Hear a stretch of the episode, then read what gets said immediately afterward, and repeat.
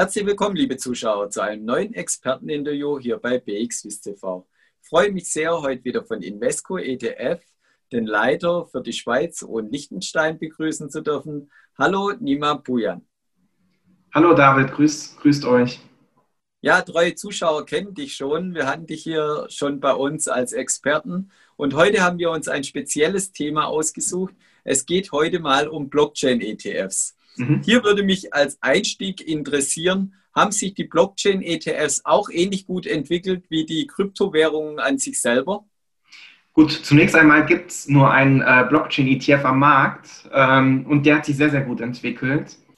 Ähm, wir hatten über das letzte Jahr über 90 Prozent Performance in unserem Blockchain-ETF, seit Jahresanfang nochmal über 30 Prozent. Man sieht, die Performance in dem Bereich läuft. Natürlich ist es nicht eins zu eins gleich gelaufen wie, wie jetzt zum Beispiel eine Bitcoin, die von der Performance um einiges nochmal höher lag, aber natürlich mit einem höheren Risiko auch. Und du hast es schon angesprochen, ihr seid ja als Invesco Vorreiter, gerade was die Blockchain-ETFs angeht. Wie investiert ihr da genau? Wie geht ihr da vor beim Investieren? Bei uns ist es so, wir arbeiten mit Elwood zusammen. Das ist ein Crypto Asset Manager. Und was wir dort machen ist, oder auch Elwood, wir schauen uns den kompletten Crypto Asset Bereich an. Das ist das eine. Und das andere ist im Blockchain-Segment, was sind die Unternehmen, die dort unterstützend tätig sind. Bedeutet, die komplette Blockchain-Infrastruktur spielt dort eine Rolle mit rein angefangen von Halbleiterunternehmen, die im, im Bereich Mining tätig sind. Da gibt es zum Beispiel ein Unternehmen namens TCMC, Marktführer in dem Segment im, im Halbleiter-Mining. Ähm, nächstes Beispiel zum Beispiel ist äh, im Bereich Handelsplattform, Krypto-Handelsplattform.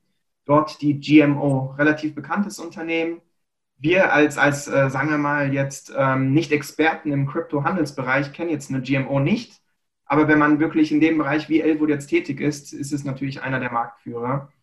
Und das andere ist CME ähm, im Bereich Bitcoin Futures sind die Marktführer.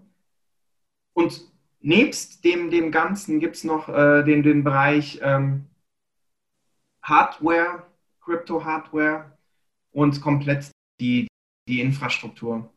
Bedeutet, ähm, um es einfach mal kurz zu schließen, wir haben, arbeiten mit einem Experten zusammen, Elwood, die screenen den Markt nach Unternehmen, die im Bereich Blockchain-Infrastruktur tätig sind. Und dort gewichten wir die Unternehmen danach, welches Unternehmen die höchsten Umsätze im, ähm, mit Blockchain generiert und die haben das höchste Gewicht dann im Portfolio. War sehr, sehr erfolgreich, wie ich ja im, im, schon erwähnt hatte. Und wir sehen das als, als Trend über die nächsten fünf bis zehn Jahre noch sehr viel stärker wachsen. Plant ihr dann, wenn du sagst, ihr, ihr rechnet auch damit, dass der Trend anhält, plant ihr dann auch weitere Produkte oder weitere ETFs in diesem äh, Umfeld aufzulegen? Also das Wichtige ist, die Blockchain ist ja die Technologie dahinter. Da haben wir das, das perfekte Produkt am Markt. Was natürlich eine Idee sein kann, ist in Zukunft, dass man auf einzelne Crypto-Assets nochmal ETPs auflegt, sei es Bitcoin, sei es, sei es, sei es äh, Ethereum. Das ist natürlich durchaus möglich. Allerdings, was, was für mich sehr, sehr wichtig ist, die, die ganzen Crypto-Assets nutzen ja die Blockchain-Technologie. Ja? Und mit, mit dem ETF, man, man macht nichts falsch in dem Sinne, dass man sich jetzt, sagen wir mal, auf einen Crypto-Asset festlegt, sondern man setzt komplett auf die Technologie. Um das Ganze vielleicht auch nochmal ähm, eine Analogie zu nehmen. Wir sehen das relativ stark im Vergleich E-Mail und Internet vor 15 bis 20 Jahren. Und unsere E-Mails von damals sind die Crypto-Assets und unser Internet von damals ist die Blockchain.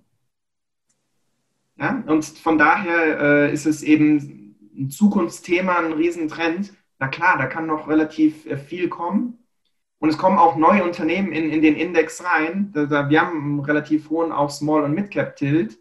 Es sind eben neue Unternehmen am Markt, innovative Unternehmen. Und der Index wird sich natürlich über die nächsten fünf bis zehn Jahre noch weiterentwickeln, was, was die Unternehmen einfach angeht. Aber der, der Bereich an sich, Crypto Assets, Blockchain, wird weiterhin wachsen. Und wenn wir uns dann noch anschauen, es ist jetzt äh, zwei verschiedene Arten zu investieren. Man kann zum einen äh, gerade den besprochenen ETF kaufen oder auch die Kryptowährung an sich. Was ist hier der genaue Unterschied, vielleicht auch in Bezug auf das Risiko? Gut, äh, das ist natürlich ein Riesenunterschied. Das sieht man an den Volatilitäten, jetzt allein an den Kursen von den Crypto-Assets. Das ist das eine. Das andere ist, man muss wirklich dann auf die Währung dann auch setzen, die sich durchsetzt. Ist es Bitcoin? Mag sein, ich weiß es nicht. Es kann natürlich sein, dass in zwei bis drei Jahren auch wieder gesagt wird, okay, äh, Bitcoin ist von der Technologie oder von, von der Handelbarkeit doch nicht das Nonplusultra. Und es gibt eben neue, neuere äh, Kryptowährungen.